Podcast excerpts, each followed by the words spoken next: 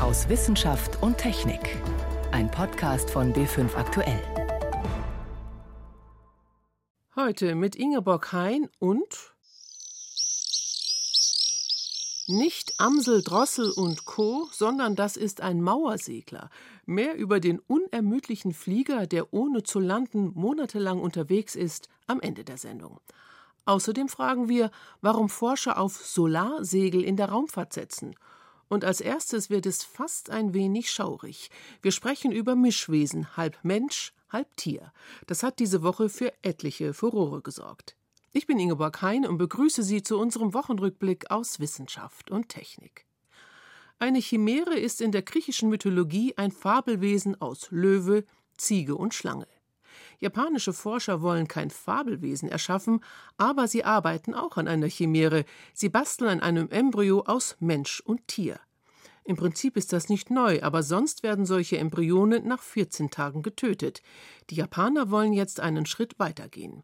Meine Kollegin Jan Toczynski hat recherchiert, was genau haben die Forscher vor? Also die große Idee ist tatsächlich Tiere so zu verändern, dass in ihnen menschliche Organe wachsen, die dann später auch dem Menschen eingesetzt werden können, weil es eben verträgliche Organe sind. Der erste Schritt wäre in diesem Vorhaben, ein Tierembryo zu kreieren, Ratten oder Mäuse in dem Fall, denen fehlt die Fähigkeit, ein bestimmtes Organ selber zu entwickeln, in dem Fall die Bauchspeicheldrüse. Die Embryos bekommen dann sogenannte induzierte pluripotente Stammzellen, menschliche Stammzellen initiiert. Und die sind quasi im Urzustand der Stammzellen, die können sich also in jedes Organ, in jedes Gewebe noch entwickeln und sollen dann in den Ratten Bauchspeicheldrüsen entwickeln, die dann aber eben menschliche Bauchspeicheldrüsen sind. Nun kann eine Ratte klar kein menschliches Organ entwickeln. Was muss da noch passieren? Also der erste Schritt jetzt ist erstmal zu gucken, funktioniert das grundsätzlich überhaupt. Der nächste Schritt ist, dass man das zum Beispiel mit einem Tier macht, was uns sehr viel näher ist, nämlich mit dem Schwein. Das Schwein ist dem Menschen entwicklungsbiologisch sehr nah und deswegen ist die Hoffnung größer, dass sich da menschliche Organe besser entwickeln können. Frühere Versuche mit menschlichen Zellen in Schafen haben gezeigt, das hat gar nicht funktioniert. Vom Schwein erhofft man sich da einiges und dort möchte der Forscher dann 70 Tage lang einen solchen Embryo wachsen lassen mit einer menschlichen Bauchspeicheldrüse. Und das Ziel ist klar, menschliche Organe zu ersetzen. Wir wissen, wir haben in Deutschland 10.000 Patienten, die auf ein Spenderorgan warten. Demgegenüber stehen gerade mal 800 Spender. Und die Hoffnung ist natürlich, dass wenn man menschliche Organe züchtet, dass die dann eben besser verträglich sind. Das Ganze ist nicht zu verwechseln mit einer Forschungsrichtung, die parallel läuft, der sogenannten Xenotransplantation. Da werden tierische Organe für den Menschen gewissermaßen bearbeitet. Da gibt es einen großen Forschungsschwerpunkt auch hier in München. Letztes Jahr hat zum Beispiel ein Pavian mit einem Schweineherzen über ein halbes Jahr überlebt. Aber das ist auch nicht unkompliziert, denn man muss die Immunreaktion des Empfängers, des Wirts unterdrücken, gleichzeitig aber diese Spenderorgane massiv verändern, genetisch verändern, damit sie eben auch vertragen werden. Das ist sehr aufwendig, aber auch das ist eine Idee, um an mehr Organe zu kommen. Es ist eine Idee, an der ja wirklich mit Hochdruck geforscht wird.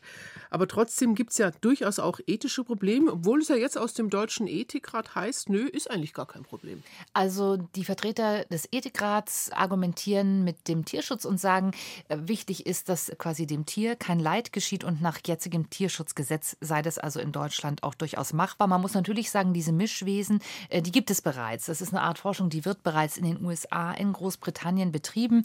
Der Unterschied tatsächlich tatsächlich bisher war, nach 14 Tagen werden diese Embryos vernichtet. Wenn man von einem Dammbruch sprechen will, muss man sagen, der hat also natürlich längst stattgefunden. Der Protest wird von den Ethikern für übertrieben gehalten. Grundsätzlich ist aber natürlich noch eine ganz andere Frage zu beantworten. Was kann denn mit den menschlichen Zellen passieren im Tier? Ist das wirklich sicher? Also die Befürchtung von Forschern ist eben eher, dass sich diese humanen Zellen verselbstständigen, etwa zum Beispiel auch ins Gehirn der Tiere vordringen. Und das wäre dann natürlich tatsächlich ein massives Problem. Ich glaube, was uns umtreibt, sind tatsächlich eher diffuse Ängste, dass man diese Grenze zwischen Mensch und Tier da etwas verwischt. Und es bleibt natürlich auch die Grundsatzfrage, wollen wir das? Tiere, die für uns Ersatzorgane produzieren? Ersatzteillager Tier? Ich habe tatsächlich für mich persönlich keine wirkliche Antwort darauf gefunden. Auch ich habe da ein diffuses Gefühl und finde das fragwürdig. Aber natürlich angesichts der Organknappheit ist es auch klar, dass die Forschung an Alternativen arbeiten muss. Und keiner kann für sich ausschließen, wenn es ihn persönlich betrifft, dass er dann nicht doch sagt, natürlich nehme ich ein solches Organ. Einschätzungen von Jan Toczynski über Tierembryonen, die menschliche Zellen enthalten. Was auf der Erde möglich ist, soll auch im Weltraum klappen, Solarenergie zu nutzen. Die Idee ist faszinierend. Allein mit dem Licht der Sonne ein Raumschiff steuern. In dieser Woche hat sich ein riesiges Segel im All entfaltet, das sogenannte Leitsail 2, und es arbeitet bereits. Zur großen Freude von Forschern, die sich in dieser Woche zu einem internationalen Symposium in Aachen getroffen haben und nur ein Thema hatten: das Sonnensegeln im All. Patrick Seefeld forscht am Institut für Raumfahrtsysteme beim Deutschen Zentrum für Luft- und Raumfahrt in Bremen. Wie funktioniert das? Im All haben wir die Strahlung der Sonne, das Sonnenlicht. Was wir dort nutzen können, ist, dass das Licht, was auf eine Oberfläche fällt, einen Druck auf diese Oberfläche auswirkt. Das liegt daran, dass die kleinsten Teilchen des Lichts, die Photonen, wenn sie auf eine Oberfläche treten, einen Impuls übertragen. Dieser Impuls schubst dann sozusagen das Segel an. Wenn diese Teilchen reflektiert werden, dann gibt es nochmal einen kleinen Schubs. Und das ist dieser Effekt, den man äh, nutzen kann, um eine Antriebskraft zu erzeugen. Und was ist jetzt der Sinn? Denn die Idee ist ja eigentlich genial zum Energiesparen oder warum nutzt man das jetzt? Was wir normalerweise machen, ist, wir nutzen Triebwerke mit einem Treibstoff. Der Treibstoff wird ausgestoßen und man nutzt die Rückstoßkraft als Antriebskraft. Bei all diesen Triebwerken hat man natürlich das Problem, dass man nur eine begrenzte Menge an Treibstoff mitbringen kann und dadurch ist die Leistungsfähigkeit dieser Triebwerke begrenzt. Die Idee hier ist, wir nutzen etwas, was in dieser Umgebung ohnehin da ist, der Strahlungsdruck, und nutzen diese Größe als Antrieb. Und solange die Materialien dann durchhalten in der Weltraumumgebung, haben wir sozusagen einen unbegrenzten Antrieb. Wie groß ist jetzt dieses Sonnensegel? Das ist ja jetzt noch im Versuchsstadium, oder? Genau, wir haben also jetzt einen Stand erreicht auf der Welt, wo verschiedene Teams es geschafft haben, kleinere Segel wie dieses Leitsail, das 5,5 Meter mal 5,5 Meter groß ist, im Orbit zu entfalten, um zu zeigen, dass man so etwas überhaupt machen kann. Und wir haben jetzt einen Punkt erreicht, wo man technologisch diese Demonstratoren gezeigt hat. Jetzt wäre dann der nächste Schritt, dass man wirklich zeigt, dass man eine Mission mit einer solchen Technologie fliegen kann. Und es gab ja diese Woche auch schon die Erfolgsmeldung, nicht nur, dass sich das Segel entfaltet hat, sondern Lightsail 2 kommt voran, es arbeitet. Was heißt das genau? Die Idee von Lightsail 2 von der Planetary Society war zu demonstrieren, dass sie, wenn sie ein solches Segel im Orbit entfalten, mit der Kraft des Lichts auch den Orbit verändern können.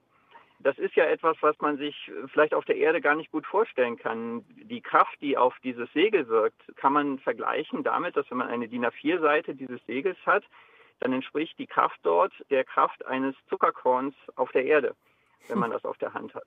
Und trotzdem haben sie jetzt demonstriert, dass sich der Orbit ändert und diese Änderung äh, des Orbits nur möglich ist dadurch, dass sie den Lichtdruck nutzen. Wie geht es jetzt weiter? Wir hatten diese Woche das äh, internationale Solar Sail Symposium. Dort haben wir mit Kollegen aus zwölf Nationen genau im Prinzip darüber gesprochen, wie geht es weiter, wo stehen wir. Wir sind jetzt im Prinzip an einem Punkt angekommen, an dem wir auf der einen Seite viele Missionsszenarien haben, die uns Möglichkeiten zeigen, was man mit dem Segel machen kann. Auf der anderen Seite haben wir Hardware entwickelt, die zu diesen Missionsszenarien passt. Also wir könnten jetzt tatsächlich in einem nächsten Schritt hingehen und ein größeres Segel bauen und damit erste Missionen fliegen. Beispiele dafür sind, dass man erdnahe Objekte besucht, Asteroiden. Man könnte also das Wissen über diese erdnahen Objekte vergrößern. Ein weiteres Beispiel ist, dass man eine Sonde zwischen der Erde und der Sonne platziert und man könnte damit die Warnzeit vor Sonnenstürmen vergrößern. Und Sonnenstürme können halt tatsächlich auch für die Technologie, die wir hier auf der Erde nutzen, Auswirkungen haben. Deshalb ist ein solches Warnsystem durchaus auch sinnvoll. Da ist also einiges möglich. Informationen waren das von Patrick Seefeld vom Deutschen Zentrum für Luft- und Raumfahrt in Bremen über Sonnensegeln im All. Sie hören B5 am Sonntag aus Wissenschaft und Technik. Im Studio Ingeborg Hein. Schon mal probiert? Brot aus Emmer oder Ciabatta und Kuchen aus würzigem Steinzeitweizen? Diese sogenannten Urgetreide sind eher noch ein kulinarischer Geheimtipp, aber inzwischen beschäftigen sich sogar Forscher damit. An der Uni Hohenheim bei Stuttgart läuft derzeit ein Feldversuch zu Urgetreide. Die Anbauflächen sind klein, kaum größer als ein Fußballfeld, aber die Sortenvielfalt ist enorm. Je 150 Sorten Einkorn, Emmer und Dinkel reifen auf den Versuchsfeldern. Stephanie Peik hat sich dort umgeschaut. Ein Versuchsfeld der Uni Hohenheim. Studienleiter Friedrich Longin streicht mit der Hand durchs Getreide. Auf hohen gelben Halmen sitzen dunkle Ähren mit langen Grannen. Ja, das ist jetzt hier ein Emmer, wunderschöne schwarze Ähre, aber leider ein bisschen schlank und dünn. Also sieht schön aus, wird nachher wenig dreschen, wenig Ertrag haben. Das Korn steht so hoch, dass die Grannen den Forscher in der Nase kitzeln könnten. Die langen Halme sind ein echtes Problem beim Anbau von Urgetreide wie Emmer und Einkorn. Die sind einfach langstrohig. Auf einem langen Stroh steht dann doch eine relativ schwere Ähre. Und wenn dann ein starkes Gewitter, was wir immer mehr haben durch den Klimawandel, kommt mit so windigen, starken Seitenregen, dann wird das einfach umgeknickt. So ist es Mitte Juni auch auf einigen der Hohenheimer Versuchsfelder gelaufen. Der Agrarbiologe zeigt auf Einkorn, das so flach daliegt wie ein Teppich. Wir müssen hier stabiler werden im Stroh. Und zwar durch gezieltes Kreuzen unterschiedlicher Sorten. Die eine ist super ertragreich, auch gesund vom Blatt. Aber ist beim Gewitter umgeknickt. Die andere steht, hat aber eine Mini-Ähre, wenig Ertrag und dann ist die Frage, ob man das kombinieren kann stehen mit viel Ertrag. Pflanzenzüchtung ist ein aufwendiges Geschäft. Schon vor Jahren haben sich die Hohenheimer Forscher aus europäischen Genbanken das erste Saatgut schicken lassen. Dann kriegt man, dass man sich mal vorstellen kann, vielleicht so eine Handvoll Körner pro Sorte dann. Dann haben wir die angebaut, dann erstmal mühsam vermehrt und nach drei, vier Jahren erkannt, welche so halbwegs von der Reife reinpassen und dann die vermehrt und jetzt nach sechs Jahren können wir einen größeren Versuch machen. Gesucht werden Sorten, die möglichst überall gut abschneiden und ausreichend Ertrag bringen. Der ist beim Urgetreide deutlich geringer als bei modernem Brotweizen. Die traditionellen Weizenarten haben aber auch Vorteile. Emmer, Einkorn und Dinkel benötigen sehr viel weniger Dünger. Das ist dann gut für den Landwirt, gut für die Umwelt. Und speziell Einkorn scheint kaum anfällig zu sein für Pilze und Krankheiten. Für den Bioanbau ist Urgetreide darum sehr interessant, zumal Biokunden auch als gesundheitsbewusst gelten und die nussig-würzigen Urgetreidemehle mit viel Eiweiß und Mineralstoffen punkten. Einkorn sticht auch hier besonders hervor. Es bietet außerdem mehr Vitamin E als Brotweizen, mehr cholesterinsenkende Stoffe und besonders viel Lutein, einen gelben Farbstoff, der wichtig ist für die Sehkraft im Alter. Wie sich mit Urgetreide backen lässt, das weiß Bäckermeister Tobias Pfaff. Er ist Leiter der Württembergischen Bäckerfachschule in Stuttgart. In seiner Backstube summen die heißen Öfen. Aus einer laut quietschenden Schublade holt der Bäcker eine Handvoll Mehl. Dann nimmt er einen fertigen Emmerteig, drückt ihn flach und zieht ihn vorsichtig auseinander. Schon bilden sich Löcher. Der reißt viel schneller. Durch die schwächeren Klebereigenschaften sind die eben nicht so stabil, die Teige, die sind mehr flüssig. Deswegen werden die auch gerne in Backform gebacken. Dinkel und Emmer eignen sich gut für Brote und Brötchen, aber Tobias Pfaff schwärmt auch von herzhaften frittierten Emmer-Snackbällchen mit Speck, Röstzwiebeln und Käse. Einkornmehl nimmt er gerne für Kuchen oder dieses Mal für Orangenamerikaner. Machen wir jetzt natürlich noch eine Zuckerglasur drauf und legen eine halbe Orangenscheibe drauf. Das sieht danach richtig gut aus. 10.000 Jahre altes Getreide modern zubereitet. Eigentlich einfach. Plastik in den gelben Sack, Zeitungen ins Altpapier und Flaschen in den Glascontainer. Aber was ist, wenn ein ganzes Haus entsorgt werden soll? Oft heißt das Beton ohne Ende, und das ist ein wertvoller Stoff zum Recyceln für Andrea Kustermann von der Fakultät für Bauingenieurwesen an der Hochschule München. Ihr Forschungsobjekt der Begierde ist momentan eine meterhohe Schutthalde in München. Von dort geht das Material geradewegs ins Versuchslabor.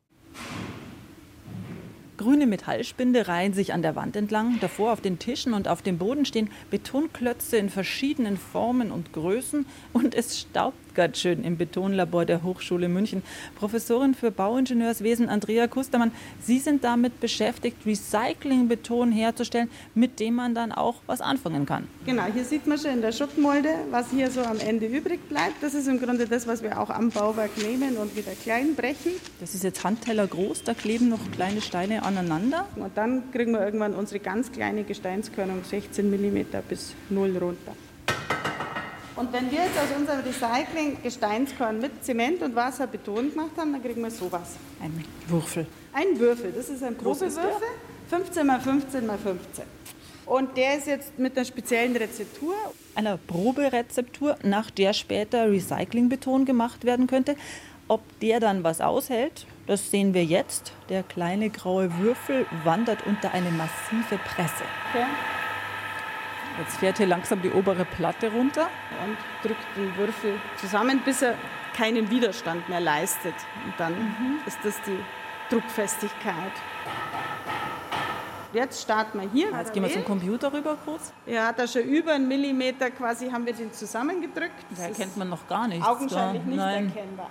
Was wir jetzt aber gleich erkennen werden, wenn man so reinschaut, ist, dass er ganz kleine Risse bekommt.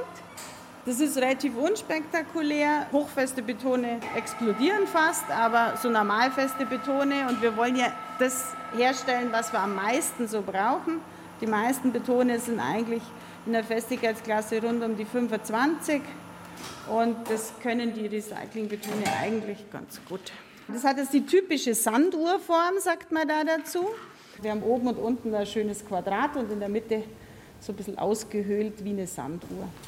Damit also schon mal ein Daumen hoch für diese Recycling-Beton-Rezeptur. Aber es stehen noch mehr Tests an, zum Beispiel wie viel Wasser nimmt der Beton auf, schwindet er und trotzt er Wind und Wetter. Und für diesen Test, Andrea Kustermann, gehen wir einen Raum weiter zu einer überdimensionalen Kühltruhe, kann man fast sagen. Sieht aus wie aus einem Horrorfilm, da wird man glatt der Länge nach reingehen. Kann man problemlos aber leicht verstecken. Haben wir dann nicht probiert? Was das Problem ist, ist ein bisschen flach und die kleinen Behältnisse sind ungeeignet. Ach, die kleinen silbernen Behälter, die schauen jetzt aus wie in der Eisdiele, wo normalerweise dann Vanille, Erdbeer. Es sind Gastrobehälter. Ah, okay. So sieht es aus in der Frosttruhe. Ah, Statt Tiramisu gibt es einen Betonklotz. Genau, ein Betonklotz. Das ist jetzt quasi ein halbierter Würfel, der ist seitlich abgedichtet und mit einer Fläche sitzt er im Wasserbad. Der hat quasi nasse Füße.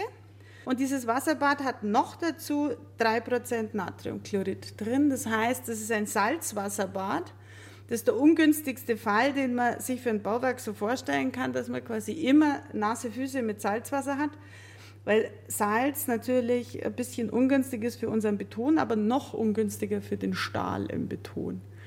Und da wir fast alle Bauwerke aus Stahlbeton bestehen, ist das Chlorid ein großes Problem. Das heizt die Korrosion an und wir haben viel größere Korrosionsgefahr. Heißt, der Klotz im Wasserbad soll vor allem Ausdauer zeigen. Sie haben erzählt, die Kühltruhe fährt zweimal am Tag von minus 20 auf plus 20 Grad und dann wieder Retour, spielt also einen ganz strengen Winter nach. Und der Betonklotz drin, der soll da bröselfrei durchhalten. Und dann pinsel ich quasi immer nach bestimmten Zeiträumen hier runter, was hier abbröselt durch den Frost. Und das kippe ich in diesen Papierfilter. Dann trockne ich die Filter mit dem Zeug innen drin im Ofen und dann kann ich es wiegen. Und dann weiß ich, so und so viel Gramm pro Quadratmeter ist die Abwitterung. Und das ist ein Maß, wo man weiß, so und so viel akzeptiert man, so und so viel akzeptiert man nicht. Sobald es inakzeptabel wird, hat der Würfel dann seinen Dienst getan? Wir lassen die auch drin bis zum St. Nimmerleinstag, um zu gucken, wie lange würden sie denn aushalten. Wie funktioniert Betonrecycling? Susi Weichselbaumer war dabei. Es ist eine irre Leistung. Bis zu zehn Monate ohne Unterbrechung in der Luft. Der Mauersegler ist ein echter Langstreckenflieger. Forscher erhoffen sich durch ihn mehr zu erfahren über Klimawandel und Artenschwund. Und weil der Vogel so große Strecken zurücklegt, sind sie dankbar für die Unterstützung durch Amateurforscher. Jan Kerkhoff hat einen begleitet. Jetzt schauen wir mal, dass wir den gut anlegen, dass wir sicher sind, wenn wir zum Fenster rausgehen.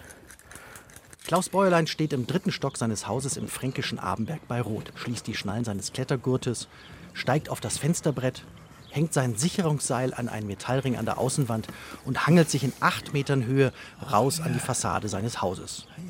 Die ist voller Löcher. Dahinter sind Nistkästen für Meisen, Stare, auch Fledermäuse, vor allem aber für den Mauersegler. Klaus Bäuerlein, der auch im Landesbund für Vogelschutz aktiv ist, schwärmt für den Supervogel. Er ist sehr ungewöhnlich bei der Vogelwelt, hat so Besonderheiten wie, dass er zum Beispiel nachts in der Luft schläft. Wenn er von uns wegfliegt, von Afrika und wieder zurückkommt, dann ist er neun Monate ununterbrochen in der Luft gewesen. Und nur in der Zeit, wo er am Nistplatz brütet, ist er sozusagen mit der Erde verbunden.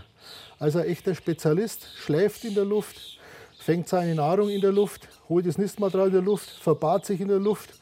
Also ein Extremsportler. Bäulein schaut nach, ob der Mauersegler wieder zurück ist von seiner jährlichen Reise nach Afrika. Neben ihm warten auch zwei Wissenschaftler der Universität Siegen sehnsüchtig auf den Zugvogel. Sie sind extra die 400 Kilometer hergefahren, denn was Bäuerlein ihnen bietet, ist außergewöhnlich. In jahrelanger Arbeit, dem Aufstellen und der Pflege dutzender Nistkästen hat er es geschafft, dass rund 200 Mauersegler Brutpaare immer wieder in seine Nistkästen zurückkommen und bietet so der Biologin Claudia Witte ausreichend Forschungsobjekte. Es ist extrem wichtig, dass wir Datenreihen über lange Zeiträume sammeln. Wir profitieren jetzt von Datenreihen, die früher schon Ornithologen vor 60 Jahren aufgenommen haben. Und wir können dann Trends sehen, dass Vögel, zum Beispiel Zugvögel, früher in ihre Brutgebiete zurückkehren in Deutschland. Die Zahl der Tiere ist in den letzten Jahren zurückgegangen. Ein Grund könnte der Insektenschwund sein, ein anderer der Verlust an Nistplätzen, da immer mehr Gebäude saniert werden. Ob auch der Klimawandel eine Ursache ist, weil der die Lebensräume in Europa und in Afrika verändert, wissen die Forscher nicht. Daher will Claudia Witte erfassen, wo die Tiere auf ihren Zugrouten fliegen und wo sie Insekten jagen. Dazu mussten sie und ihre Kollegen kreativ werden. Wittes Kollege Arndt Wellbrock hat den Mauerseglern Rucksäcke aufgeschnallt, an denen sogenannte Geolokatoren angebracht sind. Geräte, die 1,5 Gramm leicht sind und die die Vögel ohne Probleme auf ihrem monatelangen Flug tragen können. Ein Geolokator speichert die Lichtmenge, die in der Umgebung des Vogels herrscht und das innen drin ist eine interne Uhr, die dann genau feststellt, wann ist es hell, wann ist es dunkel und dementsprechend kann man dann auch sagen, war der Vogel weiter östlich oder weiter westlich, während wir über die Tageslänge sagen können, ist er weiter nördlich oder weiter südlich gewesen. Daraus lassen sich dann Aufenthaltsorte und Flugrouten der Mauersegler berechnen. Um das Geschlecht der Vögel zu bestimmen, haben die Forscher den Tieren Blut entnommen. Auch hier müssen sie kreativ werden. Dazu legen sie dem Vogel ein durchlöchertes Plastikei ins Nest. In dem Ei steckt eine Raubwanze, ein Parasit, der den Vogel durch die Löcher sticht und Blut saugt. Später zapfen die Wissenschaftler der Wanze das Blut ab und untersuchen es. Ja, coole Idee. Das ist halt ein Weg, wie man stressfrei Blut von den Mauerseglern gewinnen kann. Denn die merken das letztendlich nicht, wenn sie da gestochen werden von der Wanze. Als die Abenddämmerung hereinbricht, kommen nach und nach mehr Mauersegler von ihrer Insektenjagd zu Klaus Bäuerleins Nistkästen. Der erste Kasten ist noch leer. Im zweiten sitzt zwar ein Vogel, aber ohne Rucksack mit dem Geolokator und Datenlogger. Doch dann. Da ist ein Vogel drin und der hat einen Logger. In dieser Nacht werden die Forscher den Mauerseglern noch ein gutes Dutzend Rucksäcke abnehmen und so wichtige Daten über die Zug- und Jagdrouten der Vögel gewinnen. Und vielleicht auch Hinweise, ob der Mauersegler schafft, Klimawandel, Insektenrückgang und Verlust von Nistplätzen zu trotzen. Mit dem Ausflug zum Mauersegler endet für heute aus Wissenschaft und Technik am Mikrofon Ingeborg Hein.